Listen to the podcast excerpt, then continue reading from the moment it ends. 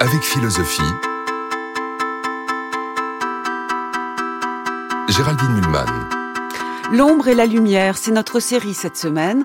Aujourd'hui, analysons une idée très présente en philosophie ces dernières années, l'idée que des pans de la société sont moins visibles que d'autres. Être visible, est-ce essentiel pour exister?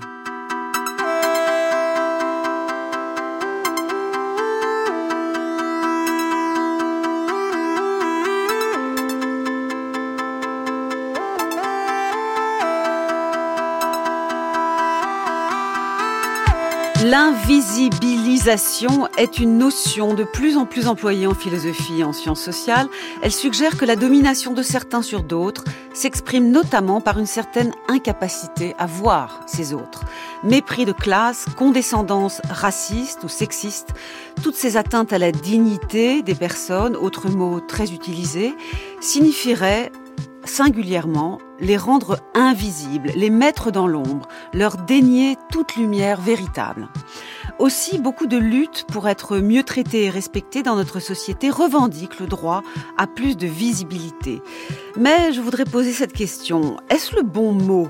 Plutôt que de la lumière, n'est-ce pas d'abord un bon salaire, de bonnes conditions de travail et une courtoisie élémentaire que l'on revendique? Et si le respect des individus passait aussi par le droit d'être un peu invisible, c'est-à-dire non stigmatisé par tel ou tel trait. Le droit à l'impersonnalité dans le droit justement et dans les mœurs n'a-t-il pas aussi des vertus un peu oubliées en ce moment? Et si le droit à l'ombre était aussi important que le droit à la lumière? Nous allons en discuter ce matin avec mes invités. Bonjour Kautar Archi. Vous êtes avec nous. Oui, vous êtes à distance, mais bien avec nous. Merci. Vous êtes écrivaine, sociologue à la Haute École de Travail Social à Genève. Vous avez publié Je n'ai qu'une langue, ce n'est pas la mienne en 2016 chez Pauvert et aussi Comme nous existons chez Actes Sud en 2021. Vous venez juste de faire paraître avec Joseph Andras aux, aux éditions Divergence un ouvrage intitulé Littérature et Révolution. Bonjour Serge Tisseron. Bonjour. Vous êtes psychiatre et spécialiste des comportements sur les réseaux sociaux. Il y a plus de 20 ans déjà, vous faisiez paraître chez Ramsay un livre intitulé L'intimité surexposé, réédité depuis et complété par divers travaux. Et vous venez de faire paraître en janvier 2024 un Que sais-je, intitulé L'empathie. Et bonjour Guillaume Leblanc. Bonjour. Vous êtes philosophe, professeur à l'université Paris-Cité. Vous êtes l'auteur de L'invisibilité sociale, livre paru en 2009 au PUF. En 2022, vous avez publié chez Payot La solidarité des éprouvés, une histoire politique de la pauvreté. Et vous venez de faire paraître chez Albin Michel un ouvrage qui porte le titre Oser pleurer. En tout, vous êtes resté combien de temps dans la rue? Ben, Presque deux ans. Et c'est quoi ce qui a été le plus dur à supporter durant ces deux années? Ben, De demander aux gens, de demander la charité. Vous aviez honte, comme on le voit dans oui, le... Oui, oui, oui. Et les gens donnent pourtant Oui, avec plaisir même souvent. Et d'être... Euh, de ne pas exister finalement parce que effectivement, vous n'avez pas de papier d'identité, pas d'endroit où fixe pour dormir, rien. C'est cette invisibilité. Ben c'est oui, c'est ce qui nous fait le plus mal de toute façon. Hein. Et je pense que c'est ça qui perd les gens, c'est que à force, à force de se sentir euh, ben, rejeté et pas vu, ben on, on s'oublie à force, même nous. France Culture avec philosophie. Géraldine Mulman. Vous venez d'entendre le témoignage d'une ancienne SDF euh, prénommée Barbara.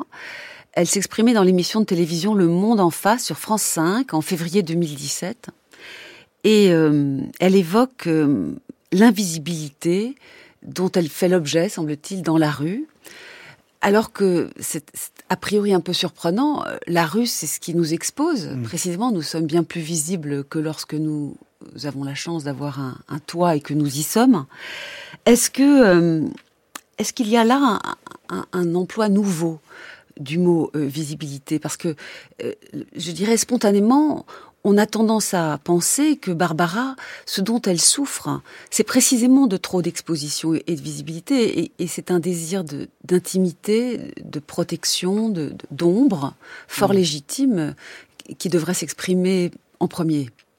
Oui, c'est certain que en règle générale, on fonctionne avec une, une division en tête euh, à l'espace privé, la possibilité d'avancer caché, de manière euh, finalement dans l'ombre, euh, de se soustraire au regard. Et le monde de la rue est un monde d'hypervisibilité, un monde public où, où, voir semble être un droit.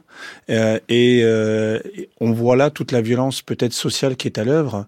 Le fait que dans l'espace public où normalement tout doit être tout peut être vu. Au fond, euh, une personne se sente à ce point invisibilisée, euh, ça signifie qu'elle ne se sent pas regardée, qu'elle ne se sent pas euh, appréhendée. et c'est vrai que c'est un trait commun de toutes les personnes qui sont à la rue que de ressentir cette invisibilité qui est même interprétée par certaines personnes et on peut penser à certaines études de, notamment celle d'une psychiatre, Kezemant Zuka, qui, qui, dans un livre, très beau livre sur la, la rue, qui s'appelle Je vous salis euh, ma rue, explique euh, qu'il y a un processus d'asphaltisation euh, des personnes qui sont à la rue. C'est-à-dire qu'elles sont recouvertes, elles ont l'impression d'être recouvertes par le bitume avec lequel elles font un et de ne plus exister, au fond, que dans la demande qui les ramène à l'audition, à la possibilité de parler. mais ne pas être vu, c'est ne plus être appréhendé, c'est ne plus compter comme personne, c'est ne plus être un sujet, au fond. Merci Guillaume Leblanc pour toutes ces explications. Vous avez largement contribué à faire en France euh, de, la notion d'invisibilité sociale un concept. Hein. Mm. Euh, et donc merci de nous expliquer euh, comment c'est né et finalement comment on l'entend dans les paroles de certaines personnes. néanmoins, Serge Tisseron, bon, j'enfonce le clou, celui de la surprise. Est-ce que ce vocabulaire de je me sens invisible, euh, transparente, les gens ne me voient pas, etc. C'est d'après vous un, vocabulaire qui, est un peu importé parce que voilà les, sociologues travaillent, euh, les philosophes aussi. Cette notion est montée et, parfois ça circule, ça diffuse et les gens s'expriment effectivement ainsi. Ou est-ce que ça vous paraît un vocable naturel ou est-ce que le, vocable le plus naturel n'est pas malgré tout euh, dans vos cabinets, euh, par exemple, euh, de, psy? J'ai besoin d'intimité, j'ai besoin d'un peu d'obscurité, j'ai besoin d'un peu d'ombre. Non, vous savez, on n'existe que par le regard de l'autre. Et ce qui est intéressant dans, chez les personnes qui, demande un peu d'argent ou une cigarette, c'est quand même aussi qu'il demande à exister. Donc euh, il y a une manière d'ailleurs euh, euh, de donner une pièce sans regarder la personne qui est la plus terrible. Mm. C'est terrible. C'est une manière d'établir une non-réciprocité. Je vous donne ça, mais j'ai même pas besoin de votre regard. Je suis qui je suis, j'ai pas besoin de vous. Et puis, il y a une manière de donner qui fait exister l'autre, puis il y a une manière de ne pas donner qui permet aussi de faire exister l'autre en le regardant, en lui disant bonjour, écoutez, je m'excuse, je n'ai pas de monnaie. Mm. Voilà. Donc, euh, si vous voulez, c'est très important quand même de comprendre que au-delà euh, d'une demande euh, qui est médiatisée par de la monnaie, il y a une demande de reconnaissance. On peut aussi citer ces personnes qui ne se sentent pas reconnus, qui vont à la pharmacie pour acheter des petites choses de rien, mais parce que dans le contact avec le pharmacien, ils sont reconnus comme malades alors qu'ils ne sont nulle part ailleurs. Et donc pour répondre à votre question, non, le désir d'exister dans le regard de l'autre est premier et le désir d'intimité ne vient qu'après. On le voit dans le développement du bébé. Hein. Le bébé, il fait tout pour attirer l'attention de son entourage, tout. Il gesticule, il ouvre les yeux, il babille, et puis après il va se promener tout nu partout, puis il est très content qu'on le regarde et qu'on lui dise allez habille-toi. C'est vers quatre ans en fait qu'il commence à construire le sentiment de l'intimité, c'est-à-dire l'idée que sa représentation du monde n'est pas forcément celle des autres et que peut-être les autres, en le regardant, ont une autre idée sur lui que celle qu'il a sur lui-même. Et là, il va apprendre à faire la part de ce qu'il va montrer aux autres et ce qu'il va garder pour lui. Mais voyez, ce qui est premier, c'est vraiment le désir d'exister pour l'autre. Ça suppose que les adultes qui vont mal euh, fonctionnent comme le, bébé d'avant 4 ans et pas comme euh, celui d'après. Peut-être parfois euh, beaucoup de gens qui ne vont pas bien désirent se reconstruire d'eux-mêmes à eux-mêmes, euh, justement en sortant des regards qu'on porte sur eux. Oui, parce que on est dans une société où il y a ce qu'on appelle une injonction à la visibilité, toujours se montrer. Regardez sur Internet la manière dont tout le monde se montre sous son meilleur jour. Une fois dans ma vie, j'ai fait quelque chose qui n'était pas très déontologique, c'est-à-dire une personne a pris rendez-vous, donc elle m'a donné son nom, on a fixé un horaire, et une fois dans ma vie, cette personne, je l'ai googlisée. Et j'ai été voir comment elle était, alors tout était beau, hein, elle était sur tous les réseaux sociaux, merveilleux métiers, merveilleuse famille, merveilleux enfants, tout formidable. Des vidéos, tout. Chercher une dame complètement déprimée, qui n'a rien à voir avec la représentation qu'elle donnait d'elle sur les réseaux sociaux. Il faut bien comprendre que on ne donnerait pas une telle image sur les réseaux sociaux si on n'était pas aussi un petit peu obligé de le donner dans la vie. Quand les gens disent comment vas-tu, on va pas répondre ben je vais pas bien. Ça déroute. On répond ben ça va. Et puis il fait beau, c'est le printemps qui arrive et tout. Donc si vous voulez, c'est parce que les gens sont constamment obligés de s'affirmer comme étant en bonne santé, étant et, ayant des possibilités, euh, ayant des beaux enfants et tout, qu'ils ont besoin de trouver un espace, aujourd'hui le cabinet du thérapeute, dans lequel euh, ils peuvent retrouver une authenticité, c'est-à-dire tenir un discours qui correspond à ce qu'ils éprouvent, et pas forcément tenir un discours de la légitimité sociale. Kautar Archi, que pensez-vous de sa demande de visibilité du mot lui-même. Est-ce que le mot n'est pas parfois là pour dire autre chose? Je trouve que c'est une question qui est très intéressante et pour essayer de l'appréhender, il me semble qu'il faut à chaque fois essayer de la contextualiser, c'est-à-dire de la rapporter à la position sociale qu'occupent les personnes qui euh, sont en demande de visibilité ou estiment au contraire qu'elles sont euh, trop visibles. Dans le cas, par exemple, euh, des personnes issues de l'immigration postcoloniale, on est au contraire euh, sur des phénomènes euh, qui sont plus ou moins inverses, ou en tout cas qui sont davantage spécifiques aux formes de rapports de pouvoir euh, que l'État exerce sur ces personnes-là. Les femmes, par exemple, les femmes, par exemple, qui portent le voile, disent que lorsqu'elles marchent dans la rue, elles se sentent dévisagées. Elles sentent que les regards euh, les transpercent, que les regards les fouillent, que les regards euh, ne cessent de les suivre, euh, de les poursuivre et qu'au fond, elles n'échappent jamais au regard des personnes qui les regardent parce qu'elles portent ce voile. Ça veut bien dire qu'il y a quelque chose qui a à voir avec la visibilité, mais qui est lié, qui est indexé, qui est même déterminé aux formes de rapport de pouvoir que ces personnes subissent. C'est très on important. voit bien que la question raciale, hmm. elle reconfigure cette question de la, de la visibilité. Si on plonge un peu dans l'histoire des, des, des, drames qui ont, qui ont marqué euh, l'histoire de France, mais euh, le 8 mai 1945 ou le 17 octobre 1961, quand des Algériens colonisés euh, décident de sortir manifester dans la rue pour revendiquer pacifiquement le droit à l'égalité et poser la question de la libération, cette, vision de corps euh, jugés euh, immoraux, jugés euh, irrationnels, jugés des corps indigènes, entre guillemets, des corps d'exception qui n'appartiennent pas au corps souverain, qui n'appartiennent pas au corps national authentique, ces corps ont dû être rendus invisibles par la répression d'État. On retrouve des témoignages d'agents de, euh, de l'État qui disaient mais ces corps étaient trop nombreux dans la rue, ces corps étaient trop visibles, ces corps prenaient trop de place. Donc il y, a quelque chose qui me semble devoir être à chaque fois contextualisé et rapporté à la situation des personnes. Merci, c'est très important cet argument. Il, va me permettre de tourner à nouveau vers Guillaume Leblanc. Est-ce que beaucoup de gens en réalité ne souffrent pas d'hypervisibilité?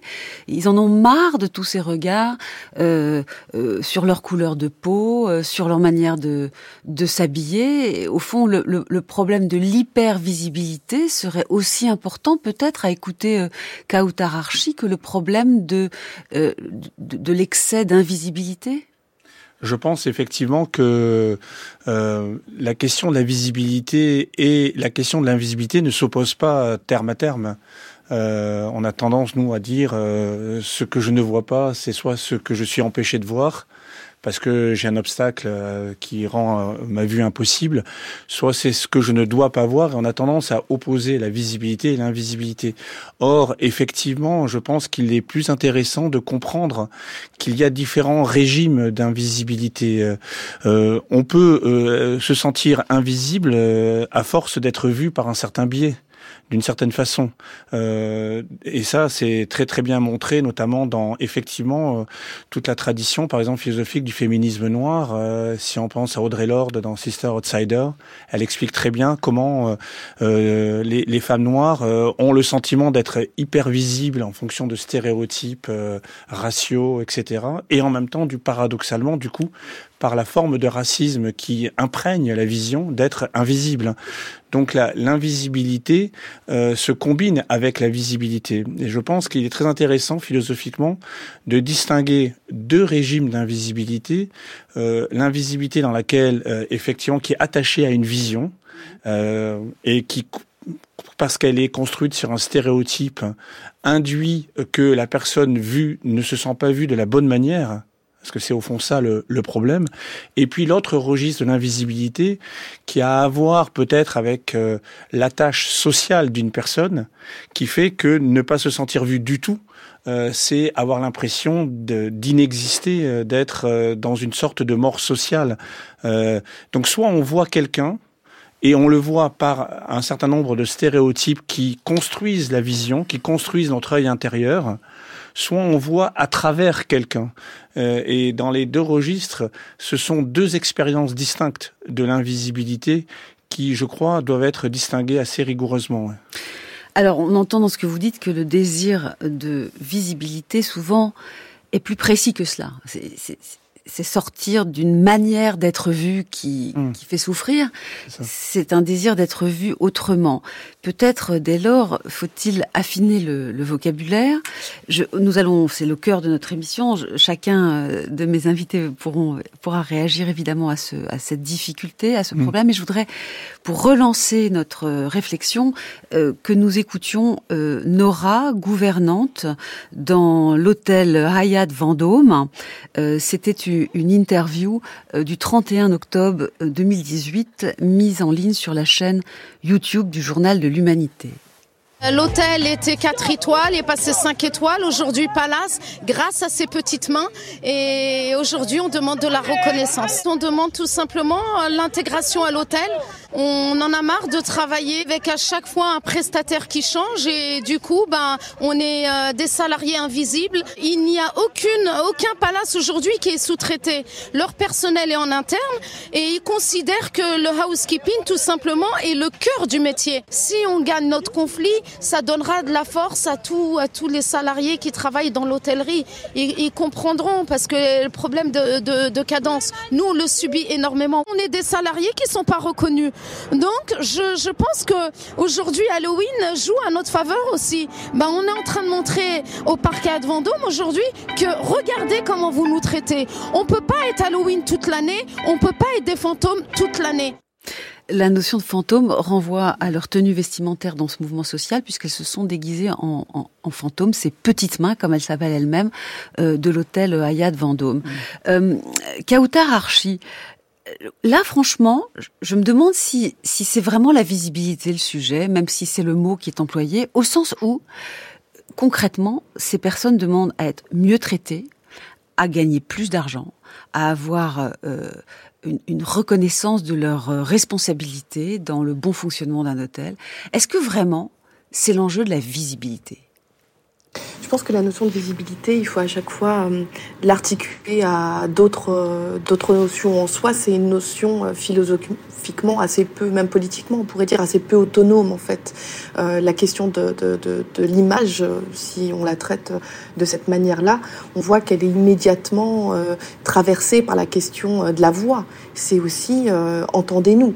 Et quand on dit entendez-nous, c'est aussi euh, entendez la manière dont nous souhaitons être euh, traités. Et on pourrait dire là que typiquement dans ce que nous dit Nora, elle se plaint d'une sorte de régime d'objectivation qui est euh, le produit de ce que fait le capitalisme, le néolibéralisme à ces, euh, à ces femmes-là, à ce, type euh, de, salariés, et ce qu'elle revendique, ce qu'elle demande, ce qu'elle exige, et, ce pourquoi elle se mobilise euh, avec son corps et avec le corps de ses autres euh, collègues, c'est considérez-nous comme des sujets considérez-nous à travers nos singularités, à travers euh, nos besoins, mais aussi à travers euh, nos droits.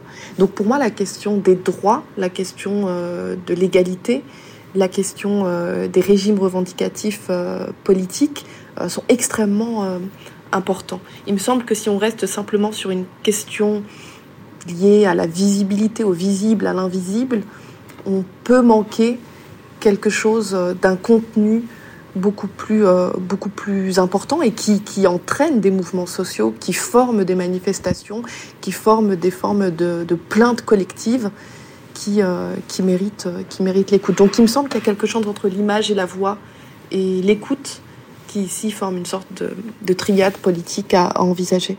Il manque, dites-vous, certaines choses si on, on, reste dans le strict vocabulaire de l'invisibilité et la visibilité.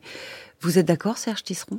Oui, je suis d'accord. Je, pensais que euh, peut-être ce qui est important, c'est euh, de voir la place possible euh, d'une rencontre éventuelle. C'est-à-dire qu'une personne soit hyper visible et regardé partout, cela même à la l'aise, ou qu'une personne soit invisibilisée, finalement, dans les deux cas, euh, c'est une rencontre possible qui est exclue. La personne me paraît tellement différente de moi, je la regarde et je me dis mais c'est pas possible. Ou bien la personne, je ne la vois pas et donc je ne me pose même pas la question.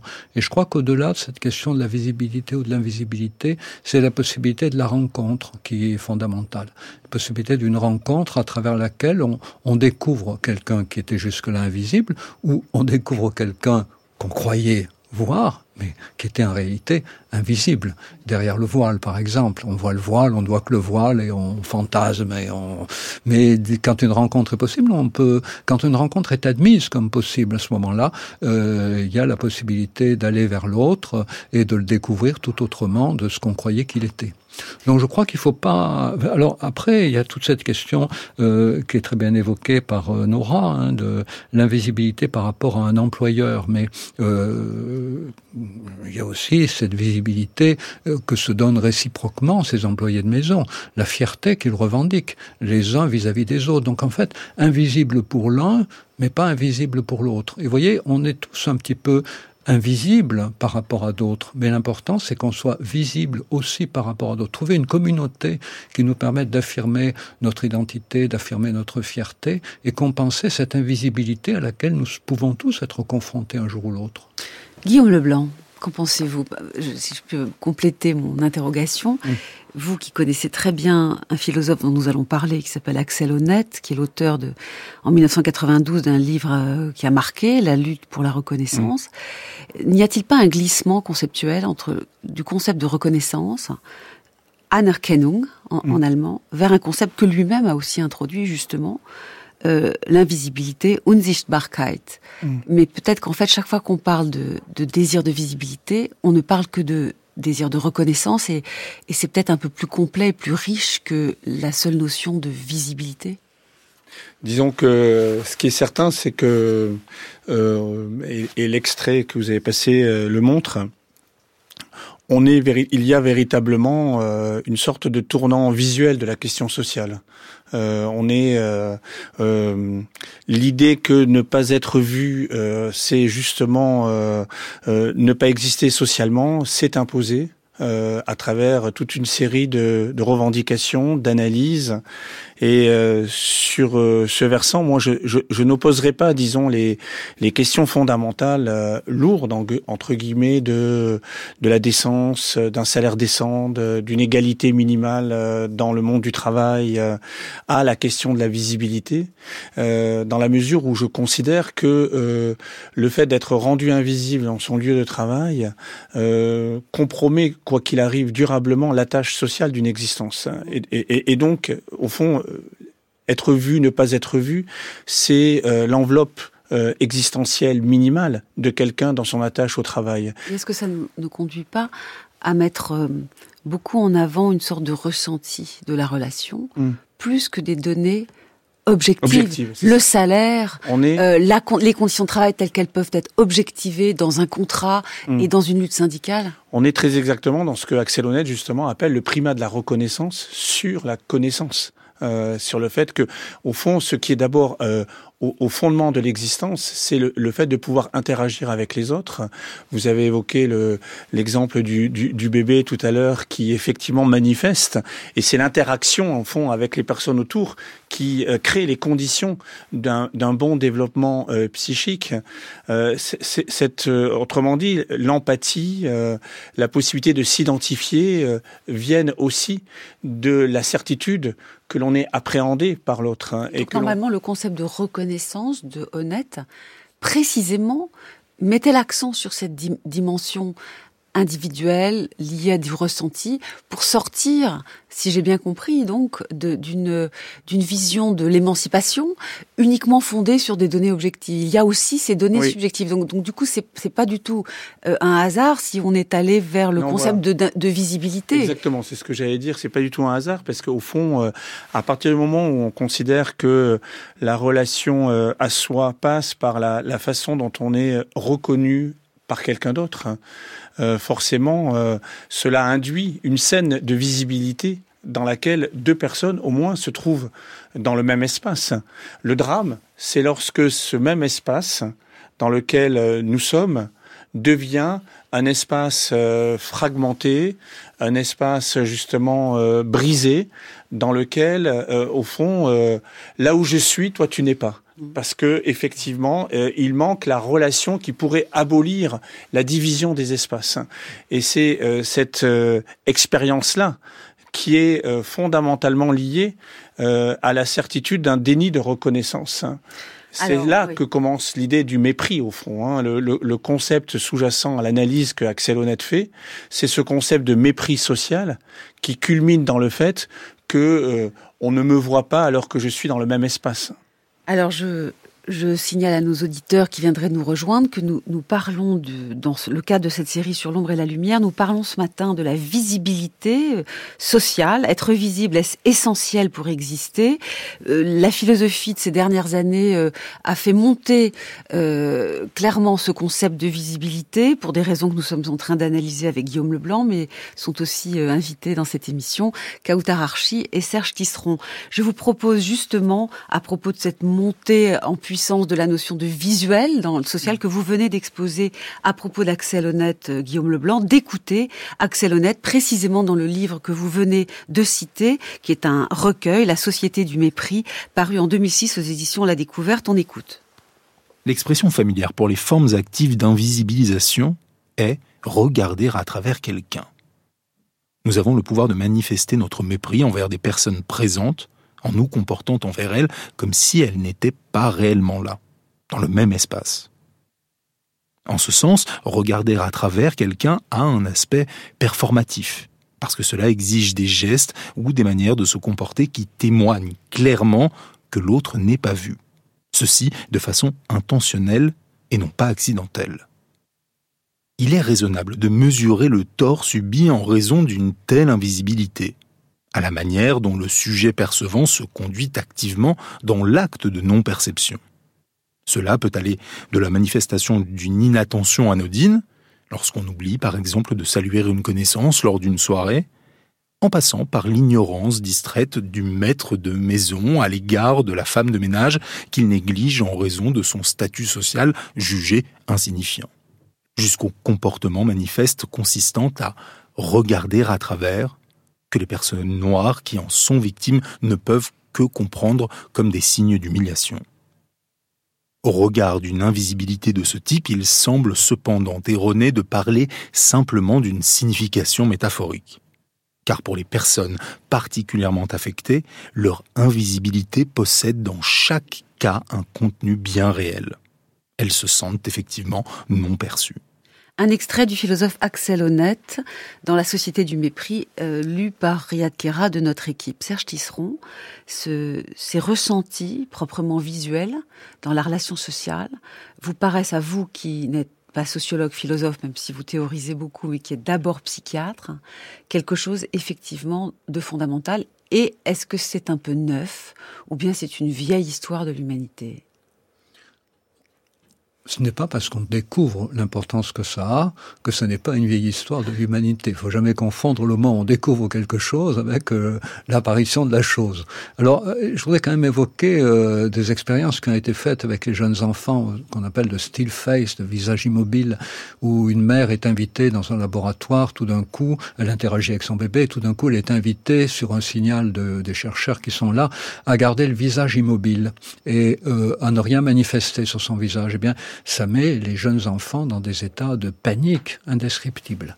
Et donc ça montre bien à quel point euh, le jeune enfant a besoin de cette interaction, et c'est dans l'interaction que se construit la reconnaissance de l'autre. L'invisibilité, c'est pas le fait de ne pas regarder, c'était bien dit par Axel Honnête, on peut regarder à travers. C'est le fait de ne pas interagir, c'est le fait de ne pas avoir des mimiques adéquates à la relation, c'est le fait de, de presque marcher tout droit comme si l'autre n'existait pas en attendant qu'il se déporte un peu sur le côté pour qu'on puisse continuer comme si on ne l'avait pas vu. Et donc, euh, je crois que ça, ça a toujours existé hein, dans l'existence de l'individu. Ce qui est nouveau aussi aujourd'hui, c'est que euh, probablement euh, nous sommes dans une société où les qualités de chacun sont l'importance de cultiver pour chacun ses qualités est beaucoup plus mise en avant. Donc plus je, je suis invité à cultiver mon originalité, mes qualités, à trouver mon propre chemin, etc. Et plus j'ai besoin que cela soit reconnu. Si vous voulez, quand les gens pouvaient exister simplement en se conformant à un modèle social contraignant, ben la question ne se posait pas trop. Euh, ils se percevaient comme euh, très proches des autres et ils se reconnaissaient mutuellement dans leur ressemblance à un modèle partagé. À partir du moment où l'accent est mis dans notre société euh, sur le fait de se découvrir, d'affirmer son originalité, de ne ressembler à aucun autre, c'est vrai que la question de la visibilité devient absolument centrale. Mais en même temps, il ne faut pas oublier que sur Internet, il y a des groupes qui fonctionnent sur le principe de l'anonymat et que cette invisibilité peut aussi donner, donne aussi sur Internet des groupes dans lesquels des choses très, très personnelles, très subjectives, très intenses sont échangées sous le, parce que justement il y a l'anonymat. Donc vous voyez, il y a cette, il y a, cette difficulté à, à, articuler ces deux concepts et finalement les penser, encore une fois, je crois, par rapport euh, à la possibilité d'une réciprocité, puisque dans ces groupes qui fonctionnent sur le principe de l'anonymat, eh bien, la règle, c'est que personne ne dit qui il est réellement, mais tout le monde accepte de confier des choses intimes.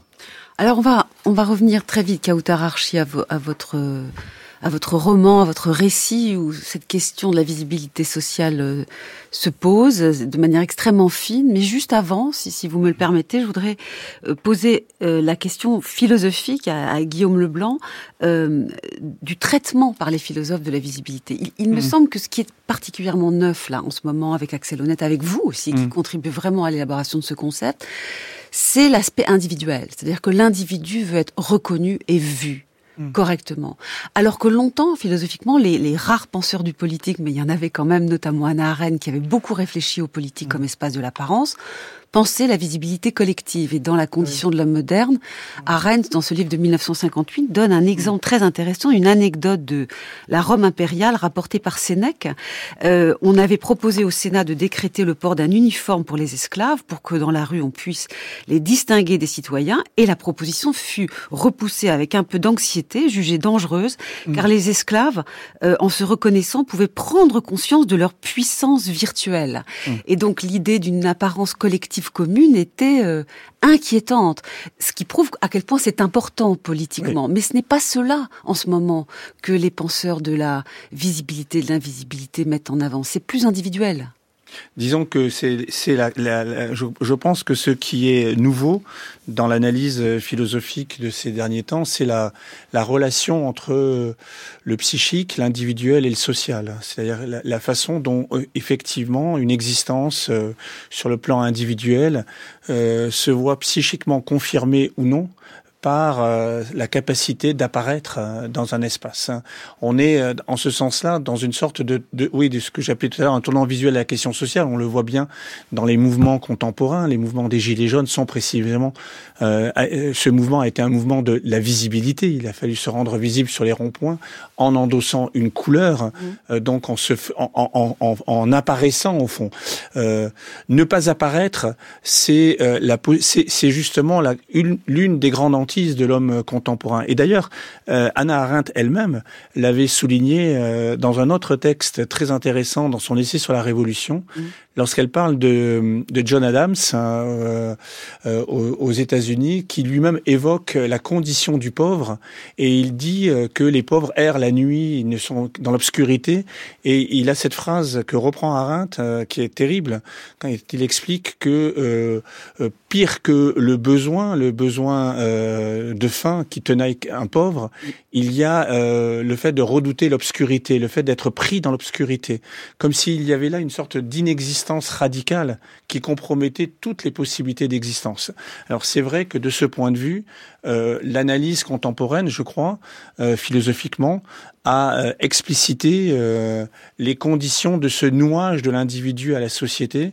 Parce que, au fond, pour une raison très simple, qui est que pendant très longtemps, on a cru philosophiquement que l'individu avait suffisamment de, de consistance pour exister par lui-même dans le champ social.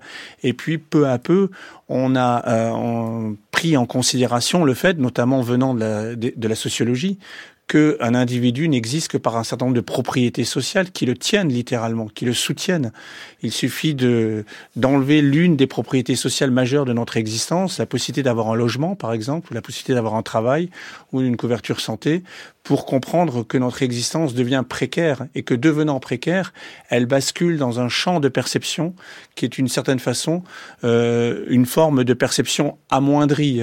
Je me sens moins vu par les autres parce que justement, euh, je me sens dans un état de précarité euh, sociale. Alors, Kautar Archi, vous avez écrit euh, notamment Comme nous existons, paru chez Actes Sud en 2021. Vous racontez euh, vos années de collège, notamment. Euh, vous habitiez dans le quartier de l'Elzo, à Strasbourg. il y avait des groupes sociaux différents dans le bus, et notamment une scène très intéressante dans l'autobus permet de comprendre que la, façon d'apparaître, le visuel, comme nous venons de le dire, est en réalité incroyablement mobile. Euh, écoutez cette lecture. Il y avait, là, à l'avant de l'autobus, certaines assises, certaines debout, et, formant un petit cercle, quatre ou cinq filles aux cheveux clairs et aux yeux bleus. Elles arboraient les visages sublimes des comédiennes de séries télévisées que j'aimais regarder en fin d'après-midi. Du corps de ces filles plus âgées que moi émanait une impression de pureté. La peau blanche, douce, le teint uni, poudré, fini au pinceau, exacerbait cette impression de perfection. Les lèvres roses, elles, scintillaient. Les cheveux étaient relâchés, attachés ou ramenés vers l'avant. Tant de beauté me fascina. Je fus touchée, au sens de saisie, ravie, au sens de transpercée aussi. Contempler la beauté de ces corps, en ce premier jour de rentrée scolaire, fit naître en moi le sentiment que je ne serais jamais belle comme ces filles pouvaient, savaient l'être. Soudain, l'une d'elles, la chef du groupe, la plus grande, celle à l'œil le plus clair, je m'en souviens, un clair transparent, se rapprocha brusquement de nous et nous demanda si c'étaient nos cheveux qui sentaient comme ça. Comme quoi je demandai. Comme l'huile, répondit-elle. Et d'ajouter il faudrait les couper, ces cheveux. Peu à peu, toutes les filles se mirent alors à répéter ces mots. Couper. Il faut tout couper. Puis, dans un même mouvement, elles se penchèrent sur nous et commencèrent à toucher nos cheveux, à jouer avec, à enrouler quelques boucles autour de leurs doigts, à examiner la texture des mèches jusqu'à en renifler quelques-unes. Je me souviens des visages de ces filles, des visages grimaçants, aux traits altérés, laids comme jamais je n'aurais pu croire que ces visages, soudainement, pouvaient sans les dire, par simple découp, de ce que Radija et moi, à travers notre apparence, inspirions. Et telles des poupées chiffonnées par des mains impropres, nous n'avons rien dit, rien fait. France Culture, avec philosophie, Géraldine Mulman.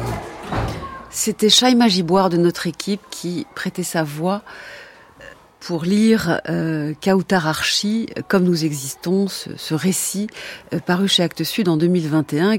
Euh, Kautar Archi qui est avec nous euh, ce matin. Alors ce texte est extrêmement riche. Euh, une première chose qu'on peut dire, me semble-t-il, enfin, je parle sous votre contrôle, Kautar Archi, c'est que euh, les filles très très belles, euh, de classe plus aisée, euh, vous apparaissent très belles, euh, magnifiques, un visuel euh, impressionnant, écrasant aussi au début de la scène, tandis que le groupe auquel vous appartenez, lui, a une odeur. C'est pas le visuel d'abord, c'est l'odeur, et c'est l'odeur de l'huile dans les cheveux que vous portez qui attire euh, la chef de l'autre groupe. intéressant cette cette opposition, ce contraste entre la vue et l'odeur. Qu'en dites-vous? C'est dur de se commenter soi-même. C'est très dur de se commenter soi-même, mais je vais, je vais essayer. Non, ce que je voulais dire plus, plus sérieusement, c'est qu'effectivement, la, scène qui a été ici, euh, ici lue est une scène qui me paraît assez euh, fondamentale, mais fondamentale au sens où elle euh, signale en, cette, en cette année scolaire, premières années du collège, la découverte de la race, en fait. Alors, bien évidemment, à l'époque, je ne formulais pas les choses en ces termes-là, mais aujourd'hui, je, le signifierais vraiment comme ça, c'est-à-dire la manière dont tout d'un coup, euh, des corps qui sont des corps légitimes et qui sont des corps légitimes au regard du caractère euh, très normé, très normal, euh, très normatif même de, leur, de leur apparence, s'en prennent à d'autres corps qui eux sont considérés comme étant des corps euh, déviants, des corps euh, étant euh, d'une manière trop insupportable à la, à la vue de certains et de certaines. Donc la question raciale, elle est, elle est là absolument fondamentale, puisque elle, elle naît dans le corps, elle se perpétue par le corps, et elle met en jeu des corps qui, d'une certaine manière, sont animalisés, la question de l'odeur, pour moi, ici, elle renvoie profondément à cette question-là, de mhm. l'animalisation, et euh, d'autres corps qui s'humanisent qui et qui sont, euh, qui sont traités comme des corps subjectifs, comme des corps pouvant agir, pouvant se déplacer et pouvant exercer un pouvoir sur, sur, sur d'autres corps. Alors, Alors, là, évidemment, voilà, j'étais dans un récit, donc la dimension individuelle était, était centrale. Je voudrais ajouter, merci d'avoir euh, évoquer cette différence dans le, la manière dont s'appréhendent ces deux groupes de filles, liées à ce que vous appelez l'expérience de la race. Euh, mais à la fin du texte, alors ce qui est intéressant, c'est que votre regard sur ces filles de milieu aisé que vous trouvez sublime dans le premier paragraphe, euh, tout ça change complètement. La manière dont elles vous parlent, dont elles s'adressent à vous, vous parlant de l'odeur de vos cheveux enduits d'huile, euh, vous les trouvez laides à la fin. Donc ça montre bien que la visibilité c'est pas stable. Vous les trouvez laides euh, avec des visages de, de qui, qui, dont le dégoût euh, euh, abîme les traits, le dégoût qu'elle semble avoir à votre égard. Si c'est du dégoût d'ailleurs, parce que c'est peut-être une bonne odeur quand même cette huile. Euh, donc le visuel c'est pas très stable. Euh, Archer. C'est effectivement pas très stable et c'était une manière aussi de d'insinuer ou de dire très, très simplement que la question morale existe en fait. Pour moi, la question de la reconnaissance, euh, elle est aussi traversée par une question morale euh, fondamentale. Qu'est-ce que le bien, qu'est-ce que le mal, au sens où qu'est-ce que bien traiter l'autre, qu'est-ce que mal traiter l'autre. Et on voit ici que la question de la visibilité, comme je le disais, dans un contexte euh, post-colonial, on pourrait même dire dans un contexte post-socialiste après tout, implique des violences très très puissante. Donc euh, du côté des, des, groupes dominés ou des groupes euh, subalternes, euh, voilà, qui ne sont qui ne sont jamais stables dans, dans la domination qu'ils subissent, il y a aussi des, modalités de résistance, il y a aussi des modalités de renvoyer à l'autre la violence, de rendre la violence, de ne pas la, garder. Je pense que pour moi, dans ma perspective, écrire ce récit a été une manière de rendre la violence, de ne pas la garder pour moi, de ne pas la subir de manière perpétuelle. Et ça repose à nouveau cette question des, stratégies et puis des différentes euh, euh, dynamiques. Le fait de se faire voir, euh, c'est aussi une politique de la résistance, une politique de la subversion, voire une politique révolutionnaire. Donc quelque chose, à mon avis, de très fondamental dans la nécessité de penser la visibilité avec la reconnaissance, bien sûr. Mais de mon point de vue, c'est vraiment plutôt du côté de la justice qu'il faut creuser un peu davantage. Donc voilà, il y a aussi par rapport aux travaux d'Axel Honnête, les travaux de Nancy Fraser qui viennent aussi euh, enrichir tout ça. Serge Tisseron. Oui, il y a un aspect qui me frappe beaucoup dans le texte qui vient d'être lu, euh, c'est l'importance que Kautararchi accorde à sa description de ses filles elle les regarde, elle les regarde longuement, et puis elle dit euh, j'en suis touché, euh, transpercé. Et imaginez ces filles blondes qui se sentent regardées par une fille brune et qui se sentent regardées avec tout le background aussi quand même que ces filles ne peuvent pas ignorer de ce qu'a été la colonisation occidentale. Donc qu'est-ce qu'elles peuvent se dire? Ce qui manque finalement, c'est l'autre point de vue. C'est j'imagine très bien ces filles blondes se dire mais qu'est-ce qu'elle nous veut celle-là Mais qu'est-ce qu'elle nous veut Pourquoi elle nous regarde comme ça? Notre tête ne lui revient pas. Elle a des reproches à nous faire. Mais nous on les a pas colonisés, ses parents. C'est nos parents qui les ont colonisés peut-être, mais nous, on n'a rien à faire avec ça. Pourquoi elle nous regarde comme ça, celle-là Et donc, du coup, il y a un phénomène qu'on connaît bien en psychologie, c'est l'attaque-fuite. C'est-à-dire que si vous êtes dans une situation de proximité physique dans laquelle vous ne pouvez pas fuir et vous avez l'impression que vous êtes interpellé par le regard, par le geste, par l'attitude, eh bien vous répondez par l'attaque parce que la fuite n'est pas possible. Donc si vous voulez, il y a aussi toute cette dimension à prendre en compte et ce texte effectivement, vous avez raison, est très très riche parce que il intègre cette dimension-là. Et peut-être que si Kawatarashi n'avait pas, s'était pas mise à regarder ses filles comme ça, à rêver sur elles, à fantasmer sur elles, mm. ça serait rien passé. Vous voyez Et donc ça réintroduit cette dimension individuelle dans un processus qui est chaque fois, qui a chaque fois un background collectif, mais qui a aussi chaque fois un aspect individuel. Guillaume Leblanc. Oui, effectivement, je suis tout à fait d'accord avec ce que vous venez de, de dire et, et aussi euh, euh à l'interprétation de ce très beau texte. Euh, et je trouve, comme vous le disiez, que l'idée de l'instabilité du visuel est une chose très très intéressante aussi dans les ressources critiques que ça propose. Parce qu'au fond, c'est vrai que euh, il y a des attendus de visibilité qui constituent le domaine de la vie en société. nous voir, c'est voir d'une certaine façon. C'est construire un regard à partir de certains stéréotypes.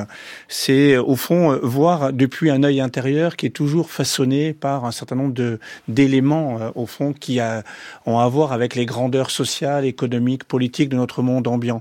Il y a un cadrage, comme dirait Butler, de la perception visuelle, mais précisément ce cadrage exclut toujours d'autres formes visuelles qui peuvent revenir contester le cadrage initial. Et dans ce texte, ce que je trouve très beau, c'est dans ce mouvement, euh, il y a par l'écriture une contestation du premier cadrage visuel qui finit effectivement par euh, faire dire que euh, elle ne les trouve pas belles, elle les trouve laides.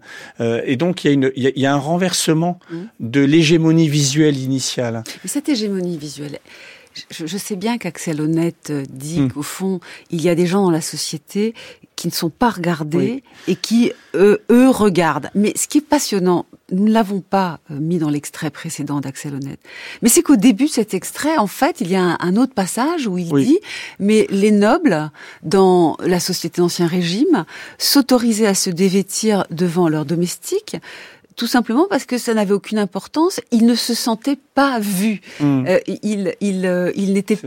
Mais vous voyez, là, c'est une invisibilité agréable, semble-t-il. Donc, le concept d'invisibilité, il est quand même terriblement plastique. D'un côté, ça dit une souffrance euh, chez les dominés, et, chez, les nobles, ça dit le plaisir de, de, de, de pouvoir être soi-même, de, de se moquer complètement du regard de l'autre. C'est un drôle de concept quand même. Hein. Exactement. Et il y a une drôle d'histoire de l'invisibilité. Là, je voudrais dire deux éléments qui me semblent importants. Je crois que on est dans une histoire de la, de, du visuel et, de l'invisibilité qui est très intéressante parce que si on prend, euh, si on remonte à, à Hérodote, à Platon, l'invisibilité était signe de pouvoir. Hein. On se souvient de l'anneau de Gigès que découvre justement ce berger dans la République de Platon et qui fait qu'en tournant le chaton de sa bague, il devient invisible et du coup peut épouser la reine, tuer le, le roi. Euh, L'invisibilité est signe de pouvoir. Et encore dans le roman de Wells, euh, L'homme invisible, on a l'idée que bah, du coup on va pouvoir fuir ses créanciers, on va pouvoir commettre des larcins sans être vu. Et à un certain moment, je dirais qu'il y a un renversement des rapports à l'invisibilité. L'invisibilité n'est plus pouvoir, elle est impuissance sociale. Elle est justement épreuve de l'humiliation totale.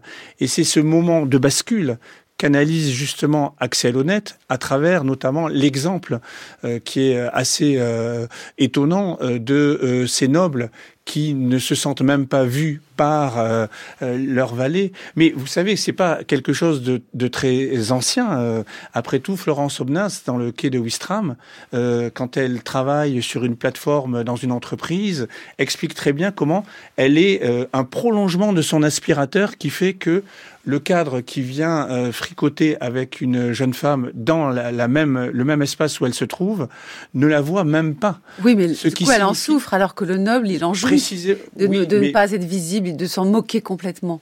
Oui, mais parce que effectivement, on est dans la construction d'une humiliation par le fait de ne pas vouloir voir quelqu'un.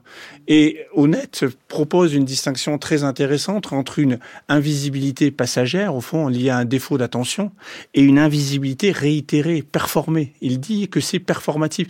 C'est le fait de continuer à refuser de te voir qui produit l'humiliation de l'invisibiliser, justement. Oui, donc en fait, on pourrait dire que c'est quand même le domestique qui est invisible dans la scène où le noble se met nu, se met nu devant eux plus que le noble. Hum. C'est ça que vous voulez dire peut-être Oui, je peux rajouter un mot. Euh, je crois que Norbert Elias donne une autre interprétation de cette invisibilité euh, du petit personnel pour les nobles. Euh, C'était que les nobles n'avaient pas à craindre d'agression de leur petit personnel, alors hum. que le petit personnel avait toujours à craindre une agression du noble, une agression physique, une agression sexuelle.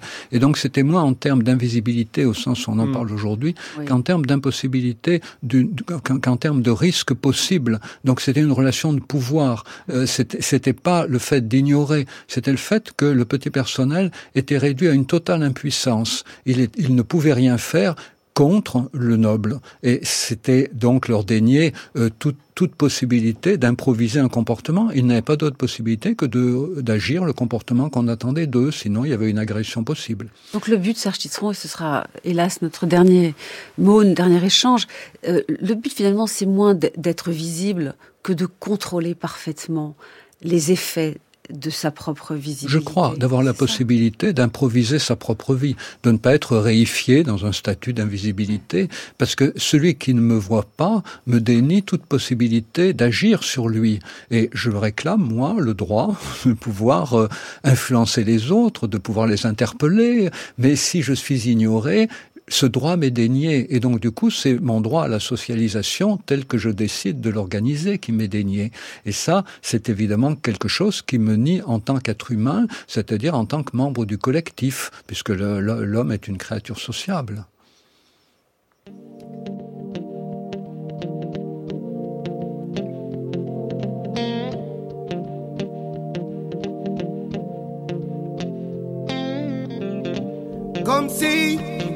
Je n'existais pas.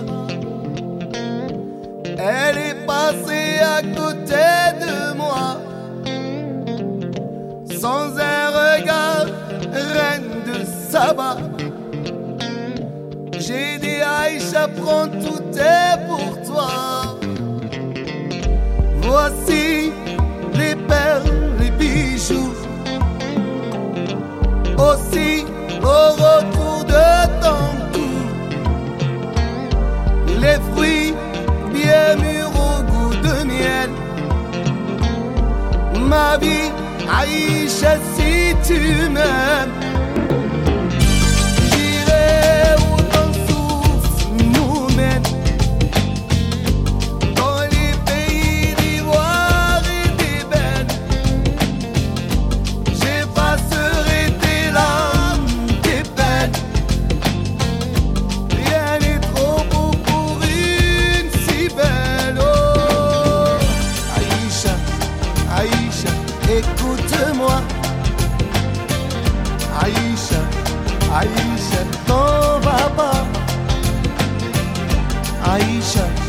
Aïcha, regarde-moi. Oh, Aïcha, Aïcha, réponds-moi.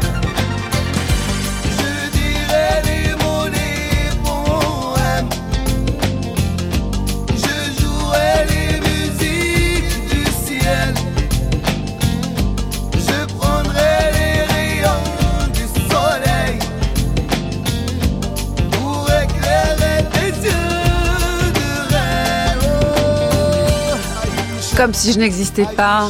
Écoute-moi, regarde-moi. Ben voilà, nous avons choisi comme chanson de fin Cheb Khaled. Aïcha en 1996, c'est une chanson écrite par Jean-Jacques Goldman. Euh, je suis très heureuse des échanges qui ont eu lieu ce matin entre Kautar Archi, Guillaume Leblanc et Serge Tisseron. Il reste beaucoup de grains à moudre. Hein. je pense que ça nous prépare, euh, ça, annonce d'autres hmm. émissions sur ces sujets, la visibilité, la reconnaissance, le droit à l'ombre, l'extimité. Serge Tisseron, merci beaucoup. Euh, je vous propose à présent d'écouter la chronique de Frédéric Worm. Cette semaine, vous le savez, il nous parle de la force et de la justice. Voici le pourquoi du comment.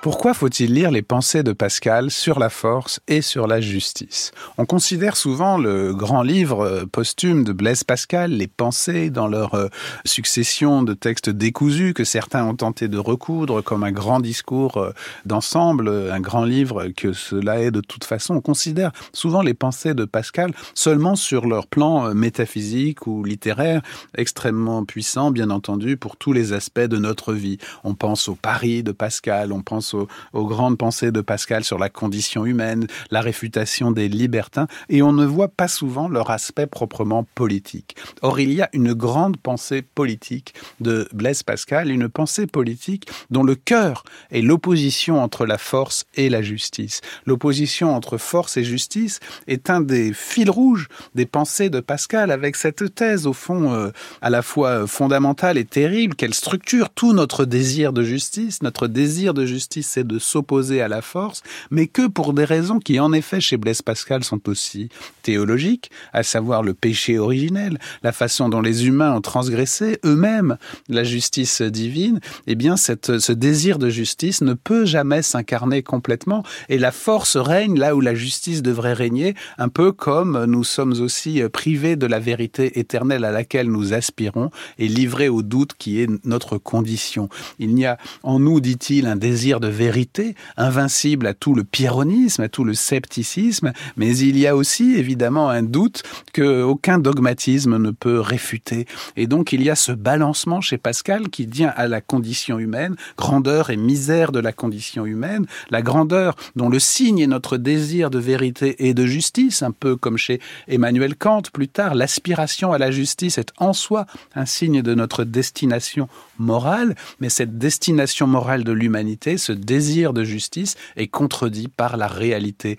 de la force. Et cette réalité de la force, Pascal va la chercher jusque dans les apparences du pouvoir. C'est la raison des effets, c'est le fait que le pouvoir n'est jamais fondé sur une légitimité abstraite. Il est fondé, dit-il, sur la force du glaive, sur la force des qui accompagne le, le, politique, sur les gardes du corps. Le garde du corps, par exemple, d'un chef d'État, ce n'est pas un appareil secondaire, c'est sa puissance même, nous dit Pascal. C'est la raison des effets. C'est le carrosse qui fait la puissance et non pas la puissance qui est indépendante du carrosse et qui serait transmise par une légitimité divine ou humaine. Ainsi, Pascal va au plus loin de l'opposition entre la force et la justice, ainsi dans cette pensée célèbre, bien entendu, qui nous dit que ne pouvant faire que ce qui est juste soit fort, les hommes ont fait que ce qui est fort soit juste. Et donc c'est la force qui définit la justice dans notre condition humaine toujours livrée au doute et à la controverse, la force qui fait aussi que ce qui est juste en deçà des Pyrénées ne l'est pas au-delà,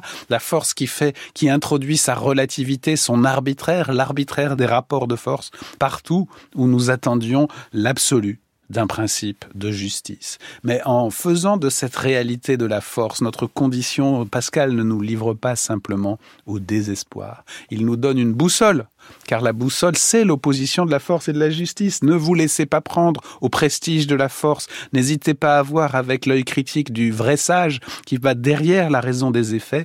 N'hésitez pas à voir derrière la prétention à la justice, la réalité de la force et du glaive. Maintenons l'exigence de la justice contre les illusions de la force. C'est fondamental au moins pour ne pas céder au désespoir et garder un principe dans le brouillard de la guerre.